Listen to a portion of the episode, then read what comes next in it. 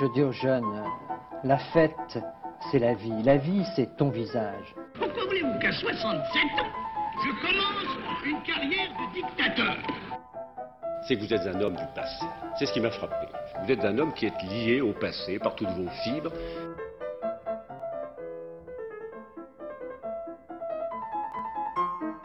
Bonne nuit les petits, fête de beaux rêves, tonton veille sur vous. C'est la réforme oui, la chienlit non. J'assume pleinement la responsabilité de cet échec et j'en tire les conclusions en me retirant de la vie politique après. Je vous demande de vous arrêter.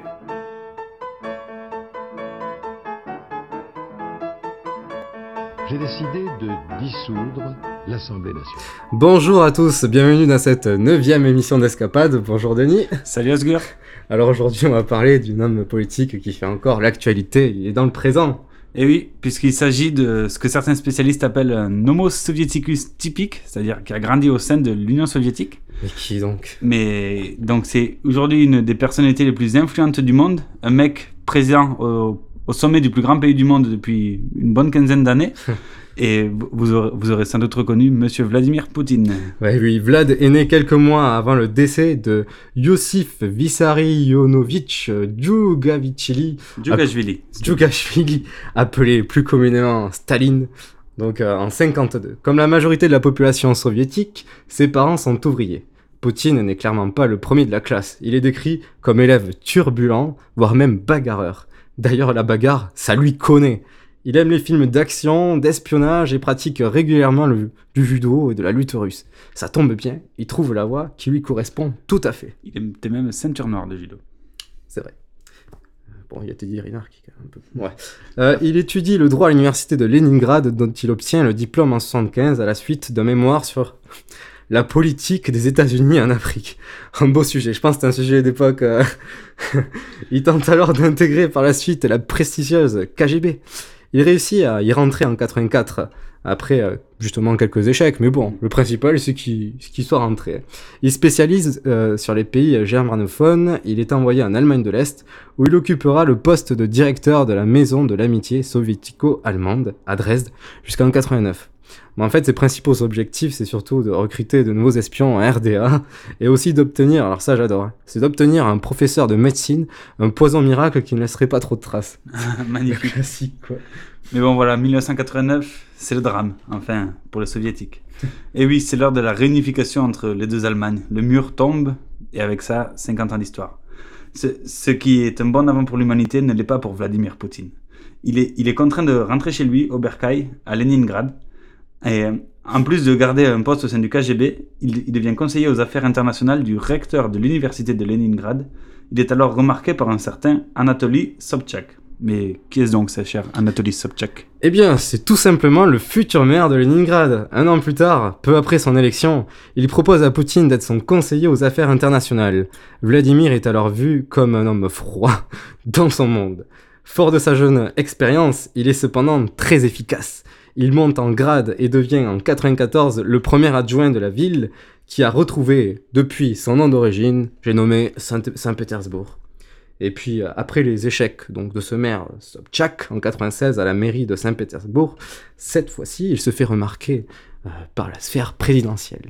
Dans la même année, il est nommé adjoint au directeur des affaires de ce sacré président Boris Elstine, l'alcoolique. Bref, le mandat... Le... Le mandat présidentiel est assez pénible. La Russie a un, effet entrepris depuis euh, la chute du bloc soviétique, un virage mais alors à 180 degrés vers le libéralisme. Pour autant, le chômage grimpe de jour en jour, le PIB lui ne cesse de baisser et la dette du pays atteint 130% de la richesse produite. Bon, la corruption, vous imaginez, et la même mise des oligarques sur l'administration russe et les sociétés nationales sont de plus en plus que, sont plus que jamais aussi hautes. Boris Elstine a alors besoin d'un homme fort à qui il peut faire confiance pour mener à bien son gouvernement. Le président de la République fédérale russe nomme alors en 99 Vladimir Poutine comme président du gouvernement. Et voilà. Et cette même année, la Russie est déstabilisée. Des, des attentats sont orchestrés au cœur même de Moscou. Les indépendantistes tchétchènes sont alors ciblés par les autorités russes, avec à sa tête Vladimir Poutine. Mhm. Il déclenche alors la seconde guerre de Tchétchénie, avec l'accord du président Boris Eltsine, qu'il qualifie de guerre contre le terrorisme. Son, action est soutenue par le peuple russe et sa cote de po- popularité ne cesse d'augmenter. Rien Et- de tel qu'une bonne guerre pour faire monter les sondages. Ça marche souvent. Du coup, fin 99, là, c'est la stupeur sur la scène internationale. L'ami des vodkas, Boris Eltsine, remet sa démission à cause forcément de ses petits pépins de santé. Sa fille a dit non, tu peux pas continuer, c'était pas très sérieux. Le président du gouvernement Poutine, du coup, de par la constitution, prend l'intérim. Début 2000, cette fois-ci, il fait campagne pour être officiellement élu président de la Russie. L'homme est vu euh, auprès des Russes et des Occidentaux comme le successeur naturel de Boris Eltsine. Sa froideur n'est plus un défaut, parce qu'en fait les Russes cherchent un président droit, pouvant faire respecter l'ordre, combattre la corruption et défendre les intérêts nationaux à l'international. Celui qui n'était qu'un inconnu aux yeux de la nation cinq ans plus tôt, remporte les élections présidentielles de mars 2000, alors dès le premier tour, avec 52% des suffrages, loin devant le second adversaire euh, communiste qui obtient un peu moins de 30% des voix. Bon, comment dire? On s'aperçoit après qu'il y aurait eu quelques histoires de bourrage euh, de de destruction d'urnes, voire même quelques 1 300 000 personnes mortes ayant voté lors de ces élections. C'est magnifique. Une tactique euh, tibéresque.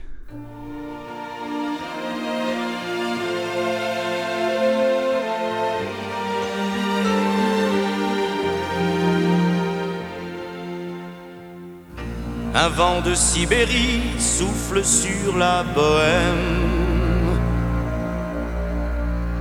Les femmes sont en colère aux portes des moulins. Des bords de la Volga au delta du Niémen, le temps s'est écoulé, il a passé pour rien. Puisqu'aucun dieu du ciel ne s'intéresse à nous, Lénine, relève-toi, ils sont devenus fous. Toi, Vladimir Ilitch, t'as raison, tu rigoles. Toi qui as voyagé dans un wagon plombé. Quand tu vois le Saint-Père, ton cousin de Pologne, bénir tous ses fidèles dans son auto blindé. Toi, Vladimir Ilitch, est-ce qu'au moins tu frissonnes? En voyant les tiroirs de la bureaucratie remplis de tous ces noms de gens qu'on emprisonne ou qu'on envoie mourir aux confins du pays. Toi, Vladimir Ilitch, au soleil d'outre-tombe, combien d'années faut-il pour gagner quatre sous? Prix qu'on met dans une bombe, Lénine, relève-toi, ils sont devenus fous. Où sont passés les chemins de l'espoir? Dans quelle nuit, au fond de quel brouillard? Rien n'a changé. Les damnés de la terre n'ont pas trouvé la sortie de l'enfer. Toi qui avais rêvé l'égalité des hommes, dois tomber de haut dans ton éternité. Devant tous ces vieillards en superbe uniforme et ces maisons du peuple dans des quartiers privés. Toi, Vladimir Ilitch, si tu es le prophète, viens nous parler encore en plein cœur de Moscou.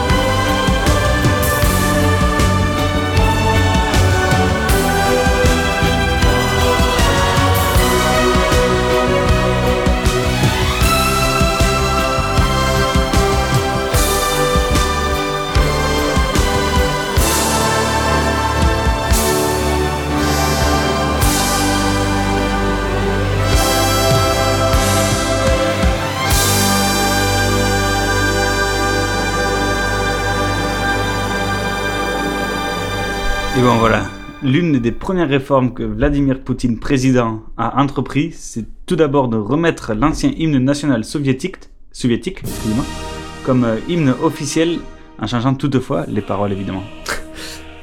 Écoutez, c'est pas beau. Franchement. La politique intérieure de Vladimir Poutine change radicalement par rapport à celle de son prédécesseur. Je trouve que la musique derrière, ça donne un fond. Ça donne de la puissance propos. Il met fin à une politique de libéralisation pure, qu'on peut appeler aussi de politique du laisser-aller. Il souhaite euh, ramener le pouvoir politique au sein de l'État et de ne plus laisser faire de nouvelles nationalisations à des oligarques déjà bien engraissés. Poutine a été élu pour faire respecter l'ordre militaire, mais aussi l'ordre intérieur. Son principal ennemi est la corruption. Pour le combattre, pour la combattre, il utilise massivement les moyens des renseignements généraux. Eh ben oui, forcément. Quand on a passé sa jeunesse à admirer et travailler pour le KGB, on ne peut que revenir à ses traditions. Il met un à un les oligarques les plus influents en prison, comme euh, Mikhail Khodorkovsky, ancien patron du plus grand pétrolier russe, pour escroquerie et évasion fiscale. Mais voilà. Ainsi, en reprenant le contrôle de grandes entreprises comme Lukos ou Gazprom, l'État russe entreprend une stratégie de recon- reconquête économique internationale. L'exportation des matières premières repart à la hausse, la balance commerciale devient excédentaire, l'économie russe redémarre. Le, PIB augmente et le chômage recule. La politique économique de Poutine est une réussite, car le pays atteint, de nouveau le, le niveau de richesse de l'époque avant l'URSS, l'éclatement de l'URSS. Oui, voilà. En tout cas, Poutine fait très attention aux différents oligarques, égard à ceux qui ne veulent pas filer droit. Poutine leur réserve aussi une belle petite La surprise. crise avait frappé la Russie quelques mois seulement après l'arrivée au pouvoir de Medvedev. En tant que Premier ministre, Poutine décide d'intervenir personnellement dans les régions les plus touchées par l'effondrement économique. La ville de Pikaliovo, située à 250 km de Saint-Pétersbourg, dépend entièrement d'une vaste cimenterie. Poutine affronte les propriétaires de la cimenterie après sa fermeture. Vous avez pris ces gens en otage. Avec votre ambition, votre incompétence et votre pure avidité. Le sort de centaines de personnes est en jeu. C'est totalement inacceptable. Si vous, les propriétaires, n'arrivez pas à un accord, cette usine redémarrera. D'une manière ou d'une autre. Avec ou sans vous. Seul Poutine peut intimider un milliardaire comme Oleg Deripaska pour le forcer à rouvrir une usine. Tout le monde a signé l'accord? Oui. Deripaska, vous avez signé? Oui. Je ne vois pas votre signature. Signez.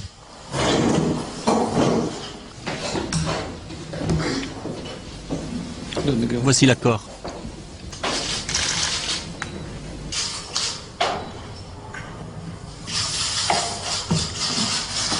Rendez-moi mon stylo. Ça, c'est du Poutine. Ah, du Poutine tout craché. Bon, tout n'est pas rose quand même économiquement, car il reste encore quelques oligarques à la tête de certaines sociétés, et beaucoup d'ailleurs sont devenus des potes de Vlad, quoi. Et puis aussi, on a pu constater très récemment que l'économie russe peut se fragiliser très rapidement, comme lorsque les pays de l'Union Européenne votent le boycott d'une grande partie des produits russes. Bon, attends, pas les premières matières, euh, pas les matières premières non plus, pas déconner non plus, hein, sinon. Avec un rouble qui a pu perdre jusqu'à sa moitié de sa valeur. Signalons aussi que Poutine, ayant le soutien de son peuple, ne fait pas que pousser quelques potes au sein des entreprises. Et oui, il aime aussi placer ses hommes de confiance au sein de l'appareil d'État et de la justice, ce qui, ce qui lui permettent de justement de continuer à placer des gens. Et puis, si le peuple se méfie de ces cadeaux, alors il va tout simplement essayer de déstabiliser l'opposition déjà quasi inaudible. Pour cela, l'entourage de Poutine n'hésite pas à faire quelques coups de pression sur des figures politiques célèbres, comme l'ancienne vedette d'échecs euh, Gary Kasparov, qui sera interpellé lors de multiples manifestations d'opposition. Bon, il faut rappeler que ce n'est pas parce que ce cher Gary fait partie de l'opposition qu'il est de gauche. En effet, son parti, le Solidarność, est un rassemblement des forces contestataires de droite. Il est donc plus à droite que Poutine, qui mène une politique étatiste, certes conservatrice, mais quand même plus modérée, je dis bien politiquement. Hein. Poutine mène une politique de centre droit. Et puis, si ça ne suffit pas, l'entourage de Poutine s'attaque tout bonnement à la presse, Car oui, ils ont bien compris que dans notre monde, la communication, c'est très important. Ah oui, c'est ainsi que la grande majorité de la presse soutient allègrement l'action de la présidence. Rares sont les presses d'opposition.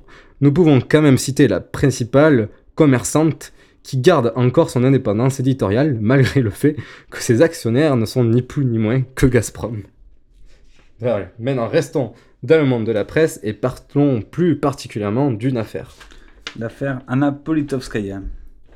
Anna Politkovskaya est née en 1958 aux États-Unis, car ses parents travaillaient à la délégation de l'Union soviétique à New York.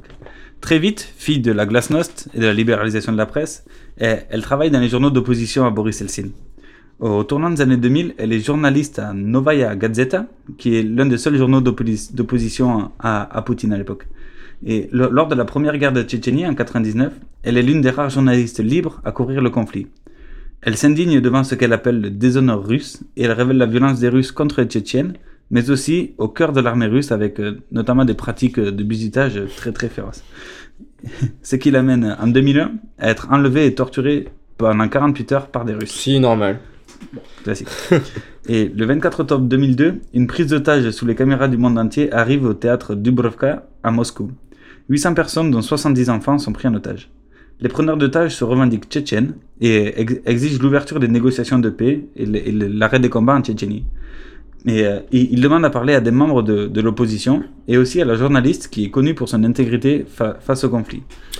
Et là, Anna Politkovskaya accepte le dialogue avec euh, les, pr- les preneurs d'otages et c'est pour la, la première fois, elle franchit la ligne jaune et euh, elle passe du journalisme à- au vrai engagement politique.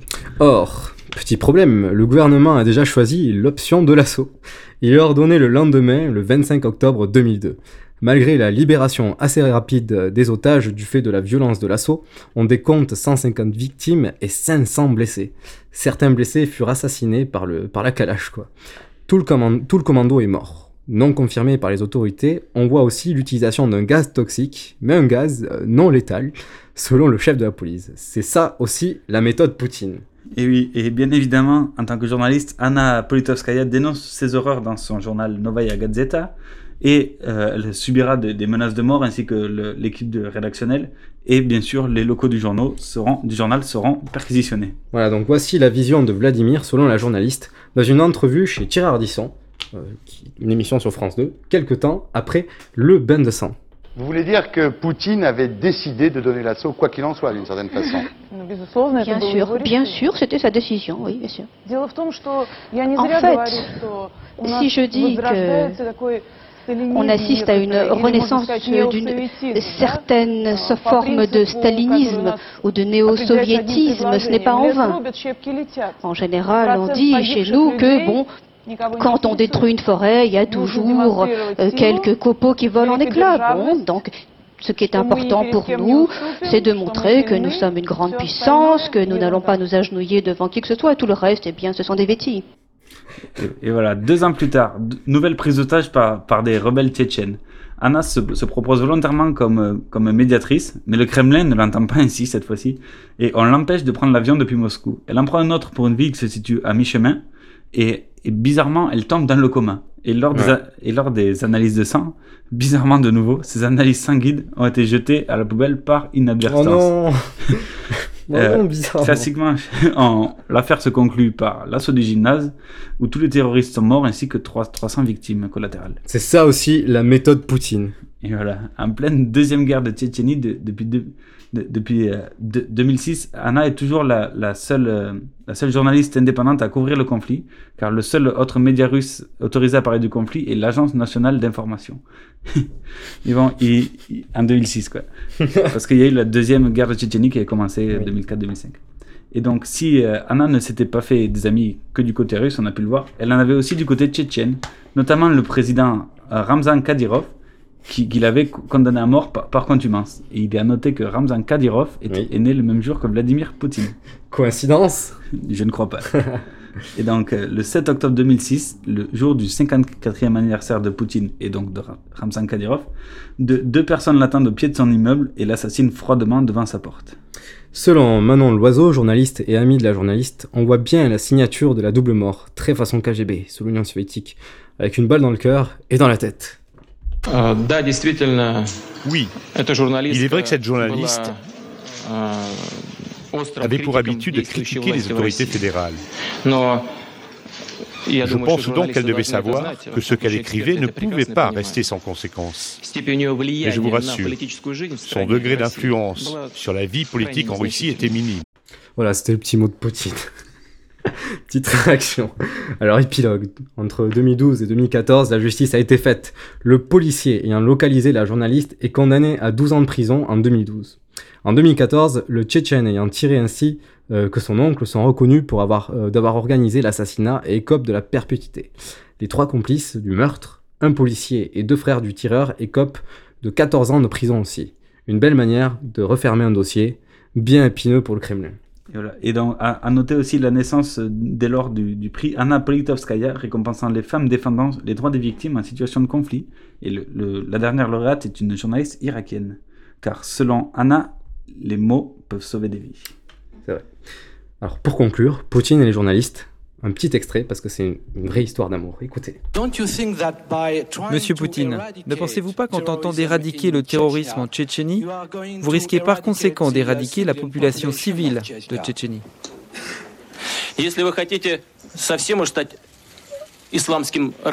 Si vous voulez devenir un islamiste radical et si vous voulez vous faire circoncire, venez à Moscou. Nous sommes multiconfessionnels, nous avons de très bons spécialistes. Je peux même vous en recommander un pour l'opération. Il fera en sorte que rien ne repousse. Merci du conseil de Vladimir. Donc, si vous voulez euh, une petite chirurgie du prépuce, allez voir euh, Vladimir à, Moscou. Il, s'en occupera il connaît les bonnes Surtout si vous êtes euh, ressortissant tchétchène. Voilà, bon, maintenant on va passer aux relations internationales de Vlad. Et voilà.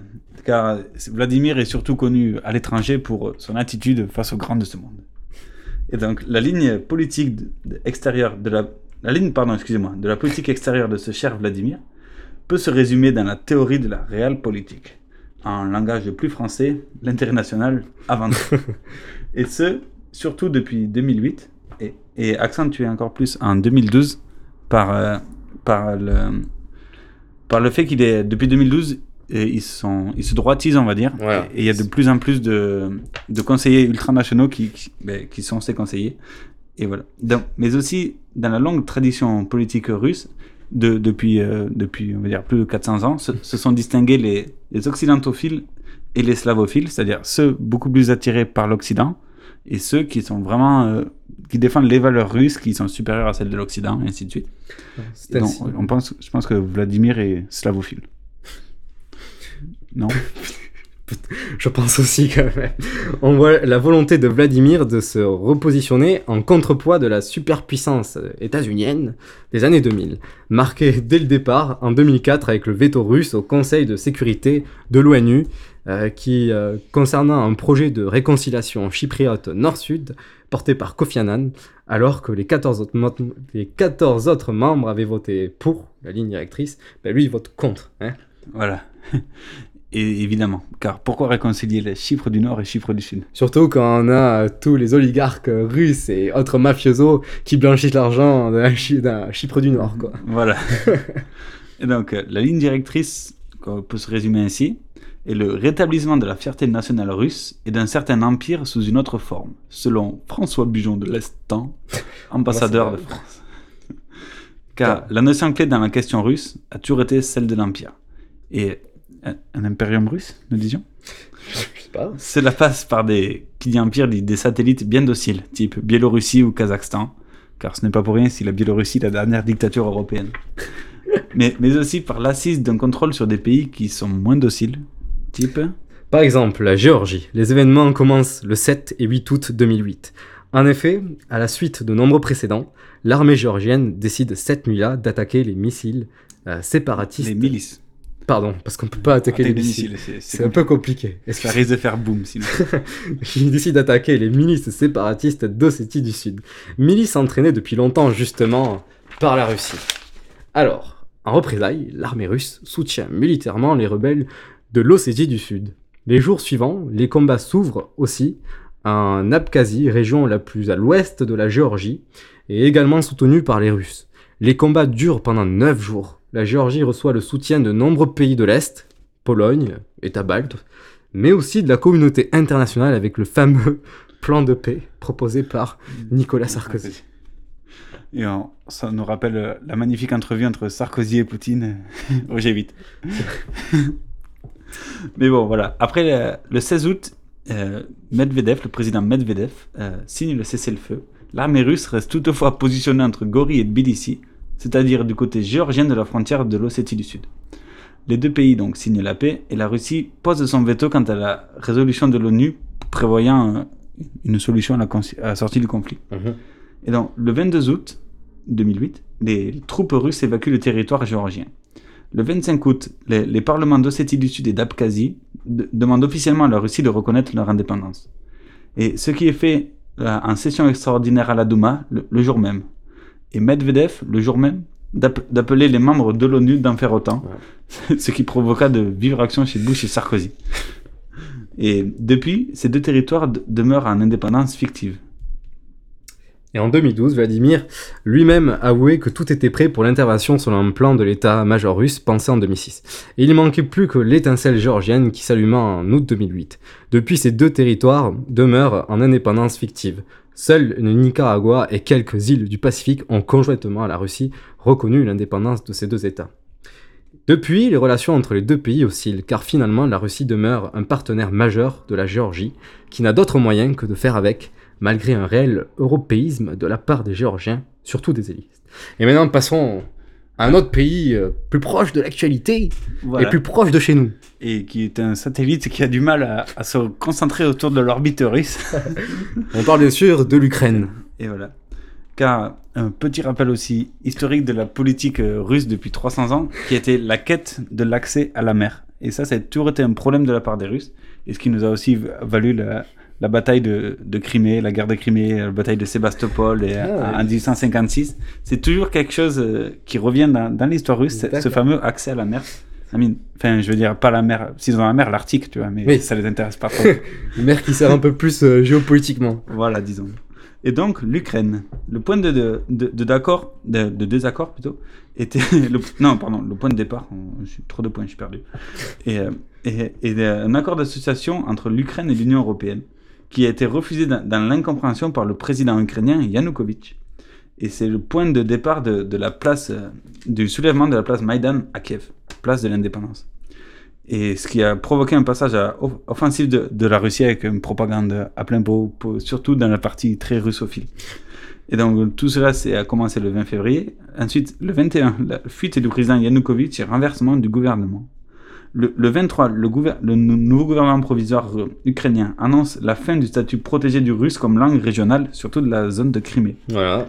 Les, les jours qui suivent, évidemment, les émeutes, les, émeutes flambent, les, poussées de violence entre pro-russes et pro-européens. Le 27, les 300 hommes cagoulés occupent et bloquent l'aéroport international de Sébastopol en Crimée. Qui, sont-ils eh ben, Le 1er mars, le Premier ministre de la République autonome de Crimée demande officiellement l'aide militaire russe. Et donc voilà, on va essayer de faire bref. Disons que les affrontements pro-russes et pro-européens se, se, perpétuent dans la péninsule, avec un jeu des, litiges politiques, etc., et aussi économiques, comme on l'a vu. Et ce, malgré le fameux discours de, de notre sauveur à nous, Bernard-Henri Lévy, sur la place Maïdan. Magnifique discours où tu le vois qui parle devant, devant une foule. Je pense pas qu'il y avait de traducteur, du coup personne ne devait comprendre. Mais voilà, mais tout le monde était content et surtout lui, je pense. C'est ça. ah, arrêtons d'être méchants. Non. Ceci se termine par un référendum sur l'autodétermination de la Crimée. Forcément. Au, nom des droits des peuples à disposer d'eux-mêmes. Voilà. Et forcément, le résultat est unanime. Quoi. À l'africaine. 96% des votants, quoi. 18 oui. Et, donc deux jours plus tard, la Crimée de demander officiellement son rattachement à la Russie. Et c'est une preuve de la politique de plus en plus offensive de Vladimir avec une escalade permanente de la Russie face à une apathie occidentale, notamment de l'Union européenne. Ainsi, Vladimir a fait naître en 2012 l'Union économique eurasiatique comprenant la Russie, la Géorgie, la Biélorussie, oui, parce que c'est quand même des bons potes, l'Arménie et le Kyrgyzstan. Voilà. Preuve que Poutine veut vraiment se détacher de l'Occident et créer sa zone. C'est ça. sa zone d'influence. Et donc, euh, le, un des vrais problèmes aussi sur la scène internationale aujourd'hui, c'est la grande incertitude qui règne quant à l'analyse des ambitions et des comportements de la Russie, de Vladimir Poutine, dans un, dans un échiquier international de plus en plus éclaté, avec des problématiques autour de l'insertion russe dans une économie mondiale globalisée. Et dans l'épisode syrien, encore plus proche de l'actualité, a officiellement posé la Russie comme puissance mondiale aux, aux yeux de tous les autres pays du monde. Là aussi, nous sommes en plein cœur de l'actualité. Mais les choix géostratégiques de Poutine envers la Syrie ne datent pas d'hier. Là aussi. hein. En fait, il faut savoir que depuis la guerre froide, la Russie entretient ses bases militaires tout autour de son pays. Bien sûr, l'URSS prenait part dans des conflits comme en Afghanistan, en Corée du Nord, ou en Vietnam, de manière indirecte, hein, en soutenant les locaux contre les- le fameux impérialisme américain, pour ne pas se retrouver avec l'URSS totalement encerclé par les pays soutenus par l'administration américaine. Bon ok, vous me dites là, euh, mais pourquoi parler de l'URSS Eh bien parce que la diplomatie russe n'est que la continuité de ce qui a été entrepris pendant la guerre froide, et en plus tu l'as dit Denis, pendant des centaines d'années. Hein. Selon Vladimir Poutine, la Russie se doit d'être indépendante. Elle doit absolument garder la maîtrise de ses ressources et se baser sur des alliés à qui il peut compter. Justement, il se trouve que dans le Moyen-Orient, il peut se baser sur les anciens alliés soviétiques. La Syrie, par exemple, est l'un des principaux clients en matière première russe. Les échanges commerciaux y sont importants. Enfin, le principal fournisseur de la- de l'artillerie syrienne est euh, la Russie. Ah bon? On leur vend pas des rafales, la Syrie? Et on vend plus des Sukhoi, quoi. bon. Bon, maintenant, mettons-nous deux secondes à la place de Vladimir. Si, je vois un pays tel que la Syrie se faire attaquer de l'intérieur par l'État islamique, qu'en plus les États occidentaux souhaitent renverser le pouvoir dictatorial de Bachar el-Assad, ah, alors qu'il est l'un des principaux clients de la Russie, vous comprenez peut-être mieux pourquoi Poutine intervient sur ce dossier. Eh oui, et les choses se sont accélérées depuis cet été. Après entrevues et entrevues avec notamment les dirigeants iraniens, grands de la Russie, mais aussi avec les dirigeants arabes, turcs et même occidentaux, Poutine appelle le 28 septembre dernier à la tribune de l'ONU à la formation d'une coalition internationale contre l'État islamique. Il rentre dans les rênes enfin du conflit euh, syrien. Bon, la petite différence avec les autres, c'est juste qu'il s'allie avec le pouvoir Assad, en justifiant publiquement qu'il ne veut pas que la Syrie devienne comme la Libye actuelle, c'est-à-dire dans le chaos depuis la chute de Kadhafi. Bref, en fait, on va prendre un peu de recul.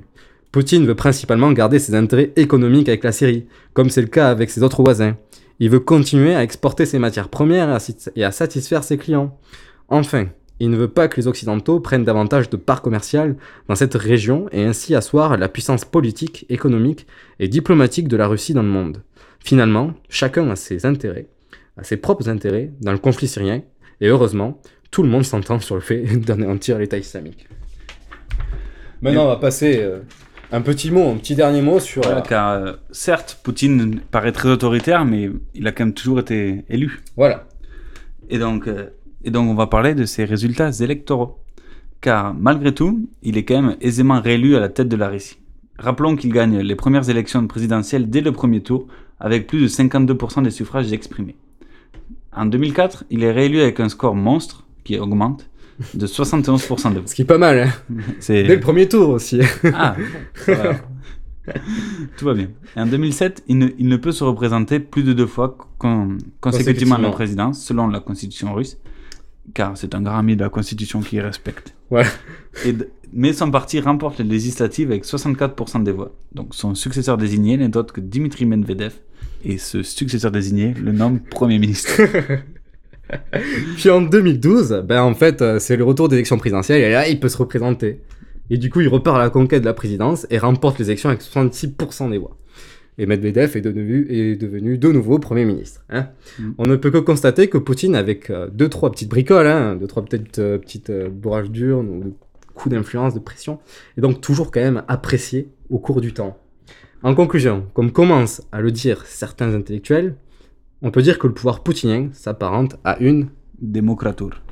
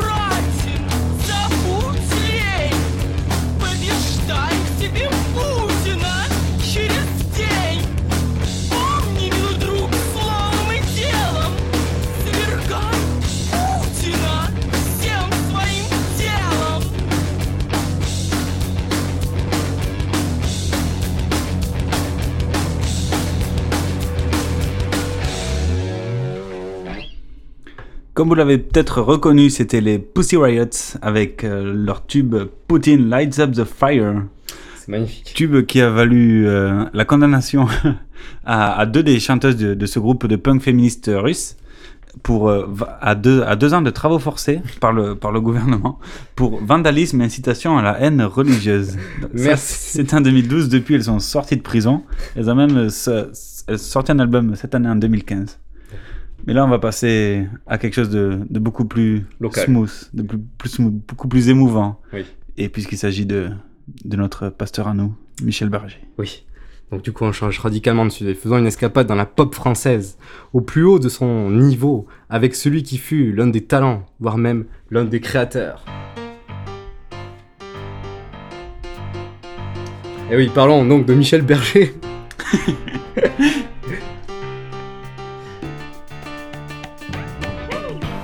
Durant son enfance, Michel Berger apprend le piano et commence à y prendre goût. La musique devient sa passion.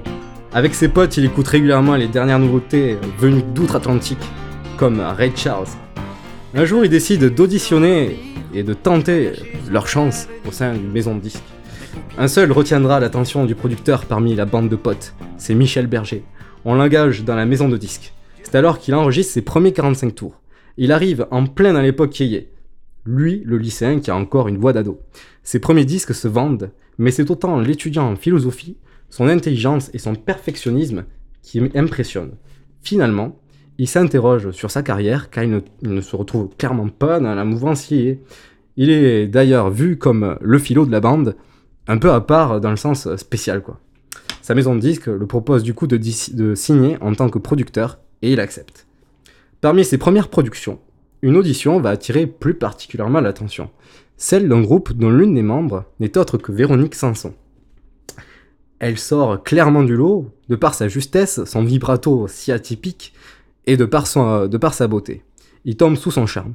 Après deux 45 tours moyens, le groupe décide d'arrêter, mais Véronique Sanson, elle, veut persévérer en solo. Elle peut alors compter sur Michel Berger qui produira ses prochains albums. Les deux entretiennent une relation fusionnelle et passionnelle. Ils s'aiment et ne se quittent plus. Les deux grandissent musicalement et passent des journées entières en studio. Michel Berger compose alors le premier succès de Véronique Sanson, que certains connaissent, je pense. Ah, J'ai jamais entendu. C'est Amoureuse. Ah, c'était Sanson. Une nuit, je m'endors avec lui. Donc ça, c'est le premier single phare, premier album que Berger composera avec euh, Sanson. D'accord. Bon, du coup, le premier album est un carton. Très vite, ils rentrent tous deux en studio de nouveau pour commencer un second album. Les voix sont enregistrées. Nous sommes alors dans la dernière phase de la finalisation du second album, c'est-à-dire le mixage. Alors qu'elle s'absente un jour du studio pour aller s'acheter des clopes, Véronique Sanson ne reviendra pas. Elle part sans donner de nouvelles à personne. Elle part aux États-Unis pour rejoindre celle euh, pour qui elle a craqué quelques mois plus tôt, Stephen Stills. Elle s'échappe quoi. Du coup, Michel, bah, il est complètement dépité, lui, de voir son premier grand amour fuguer, partir sans nouvelles. Comme cela a été le cas dans le passé avec son père, parce que lorsqu'il avait 5 ans, son père a quitté euh, la famille euh, sans aucune nouvelle aussi. Triste histoire. Du coup, ça lui a rappelé, c'était un peu dur pour lui. Du coup, il s'enferme dans un premier temps chez lui, puis malgré tout repart en studio. Là, c'est fort, hein. il repart en studio pour finaliser le mixage du second album qui sortira bien. Donc, juste, voilà, il faut se remettre dans sa situation. Il y a Véronique Sanson qui l'a quitté. Mmh. Et puis finalement, eh ben, il veut persévérer et euh, enregistrer, euh, le, mixer l'album jusqu'au bout, et l'album sortira bien, quoi. Il faut le faire, quoi. Alors que, Donc sa blessure est profonde, et à ce moment-là, il rencontre par le biais de ce gère Jean-Marie Perrier qui faisait les fameuses photos de Salut euh, les copains. Et qui vit en Aveyron. Qui vit à Villefranche-de-Bréague. Il rencontre euh, Françoise Hardy. Elle est séduite par le talent de compositeur et d'interprète du jeune Michel. Il écrit et compose un titre qui fera un carton. C'est pour moi l'une de mes, mes, chansons préférées. Elle est très touchante. Le texte est clairement écrit pour Véronique Sanson. Forcément, il pensait qu'à elle. Écoutez bien cette chanson, vous comprendrez mieux les paroles. C'est euh, bien sûr message personnel de Françoise Hardy. Mais si tu crois un jour que tu m'aimes, ne crois pas que tes souvenirs me gênent. Et cours, cours jusqu'à perdre haleine. viens me retrouver. Si tu crois un jour que tu m'aimes. Et ouais, derrière ces paroles, c'est la personne qui est en question, ce n'est que Véronique Sanson. Quelque temps après, il collabore cette fois-ci avec France Gall. Parce qu'à l'époque, France est, un peu la nunuche qui colle vraiment à l'étiquette euh, de l'époque des yéyés. En travaillant avec Michel Berger, elle veut que sa carrière prenne un nouveau tournant. L'entente est alors parfaite. Michel dit euh, dès les premiers essais avec France Gall, mais putain, mais quel talent gâché quoi. Il est impressionné par son professionnalisme et sa justesse et son adaptabilité. Là aussi, de cette collaboration sort une relation amoureuse. La complémentarité est parfaite, autant professionnellement qu'intimement. Ils s'aiment tellement, cette symbiose est alors retranscrite, autant dans les chansons. De naissent les meilleurs succès euh, de Michel Berger et de France Gall. En voici un petit florilège.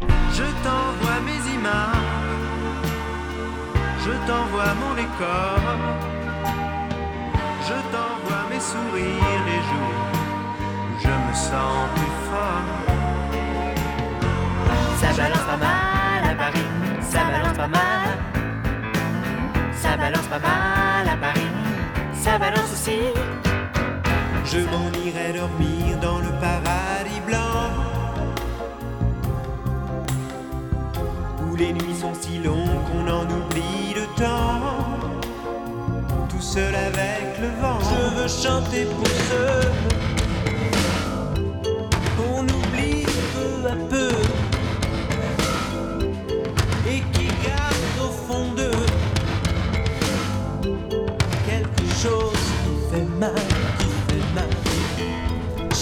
En 87, France Gall sort le dernier album composé par Michel. Il rend hommage aux plus démunis ainsi qu'à Daniel Balavoine que Michel aimait tant. Il le fait, euh, il l'a fait grandir, il l'a produit depuis que Balavoine est apparu pour l'audition de la comédie musicale Starmania. Une chanson lui alors dédiée. C'est bien sûr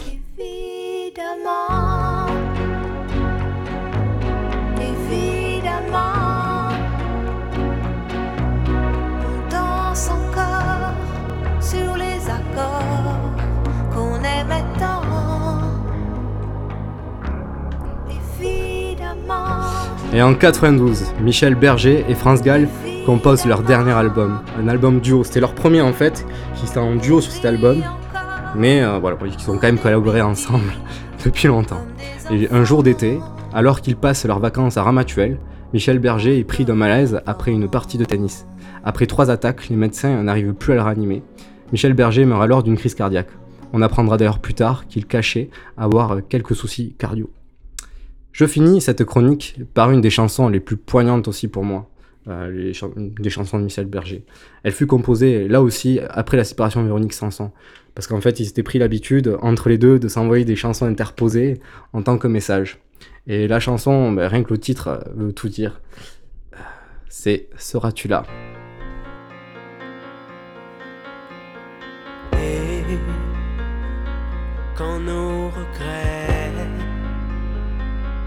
Viendront danser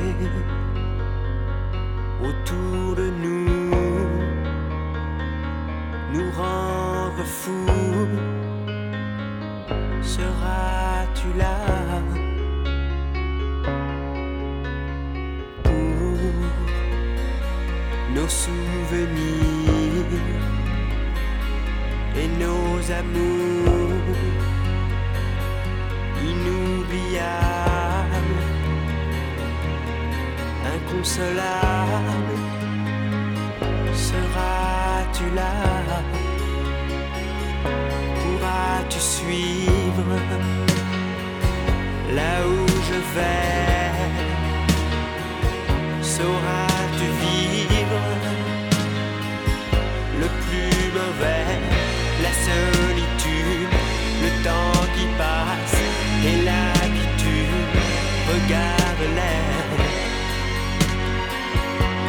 ennemis.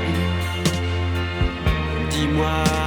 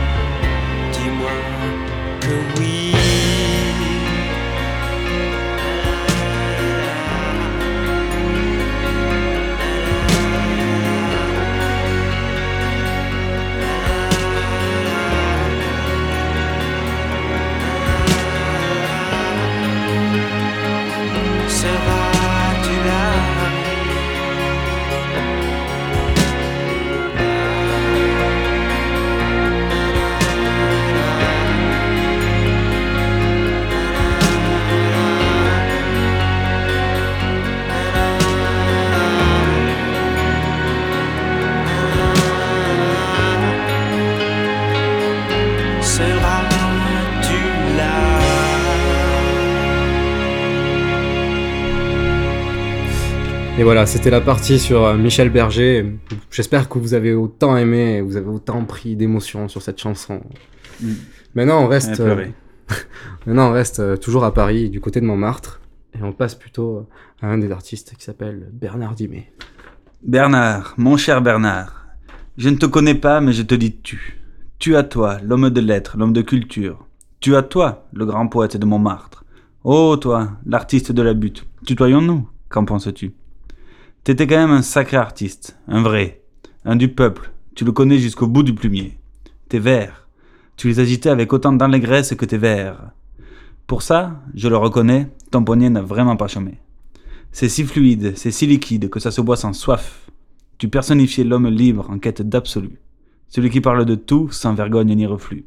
Le poète qui se sublime au gerpile qui était son fief. L'assassinat, quand c'est bien fait, c'est fatigant, mais ça rapporte. J'étais jeune quand j'ai commencé, même que je faisais du porte-à-porte. Faut se faire la main sur les enfants. Il y a tout de même un coup de patte à prendre.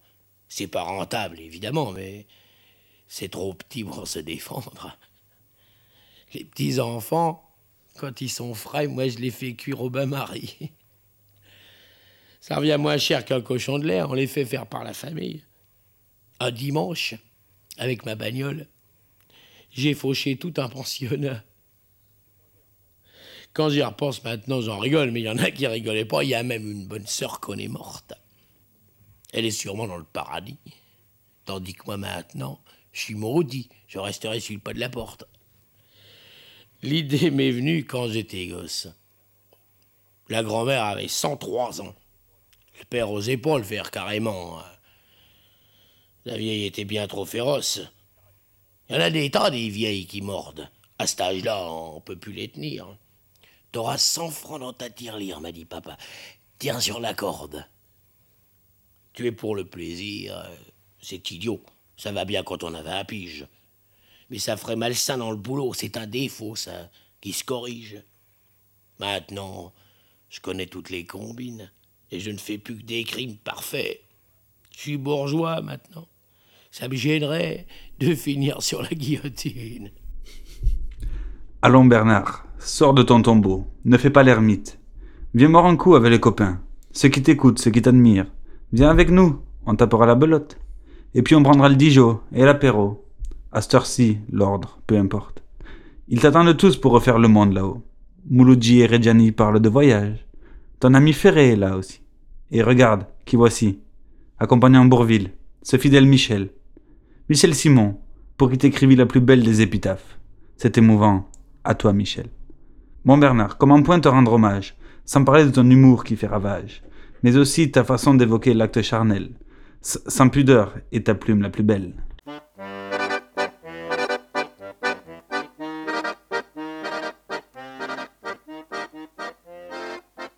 Quand on a fait l'amour avec une acrobate, la plus belle fille du monde, elle ne vous dit plus rien. Il n'y a plus rien qui vous tente ni rien qui vous épate.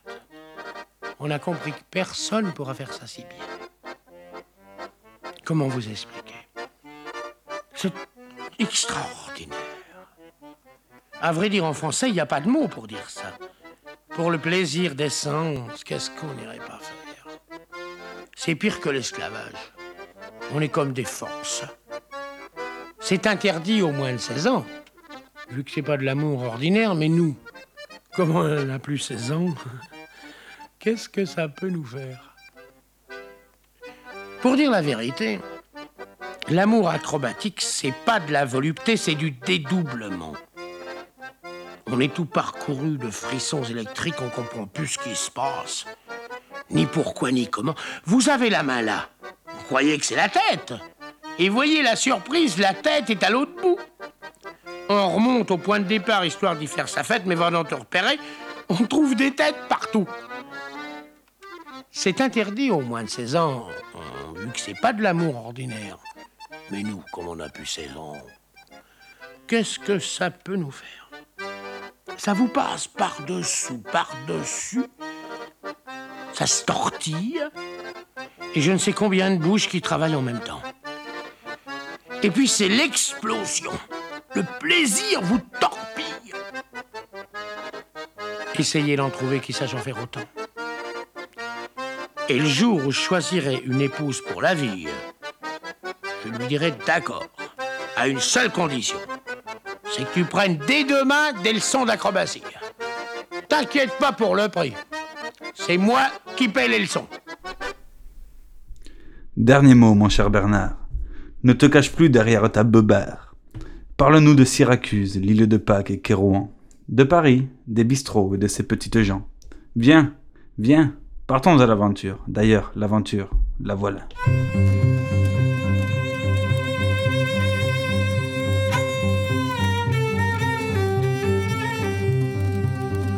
Cache l'aventure à l'intérieur de moi. J'ai fait trois fois le tour de la rue des Abbesses. À l'heure du whisky, à l'heure de la messe, on peut toujours trouver beaucoup plus grand que soi. L'aventure, la voilà, à portée de la main. Garde ton cœur à gauche et tes deux pieds sur terre, et tu verras d'un coup s'effacer les frontières. L'aventure est chez toi, mais tu n'en savais rien. Il suffit de partir sur des souliers trop grands, de marcher sur les eaux des ailes autour des tempes, de boire des images et de mordre les vents, de chercher dans le noir des gueules de sa trempe. Il suffit d'être seul et de tenir debout, au milieu de tous ceux qui gueulent et qui vacillent. Va ton chemin tout droit, l'aventure est au bout, et tu verras que l'or n'est jamais ce qui brille. Fais le tour de la terre avec 10 francs sur toi. Va t'en planter des choux au cœur de la savane. Fabrique de légendes avec tes gueules de bois. Va t'en faire un tabac un soir à la Havane. Et puis reviens chez toi avec des rides en plus. La gueule boucanée comme sur les images. Jette ton sac à dos et viens poser ton cul. On se partagera le rouge et le fromage.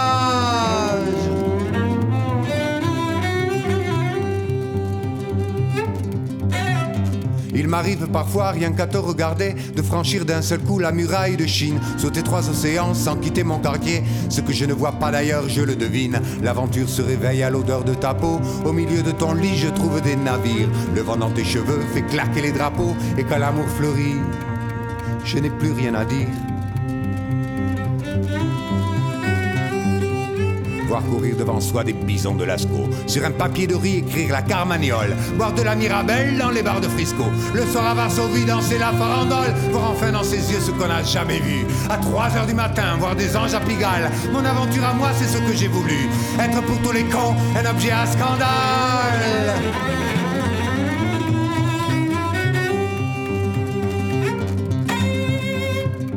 Un soir en descendant la rue du Mont-Cenis, j'avais peut-être un peu forcé sur la bouteille. J'ai vu trois caravelles cinglées pour Tahiti. Depuis cette rue-là, pour moi, n'est plus pareil. J'y vais boire l'apéro chez des conquistadors dont aucun n'a jamais eu découvert l'Amérique. On mélange à plaisir les vivants et les morts. Et quand on s'est tout dit, il reste la musique.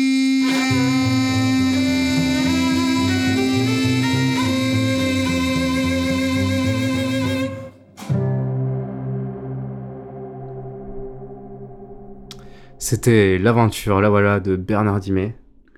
Et quelle aventure que cette émission, n'est-ce pas, Osgur C'était magnifique.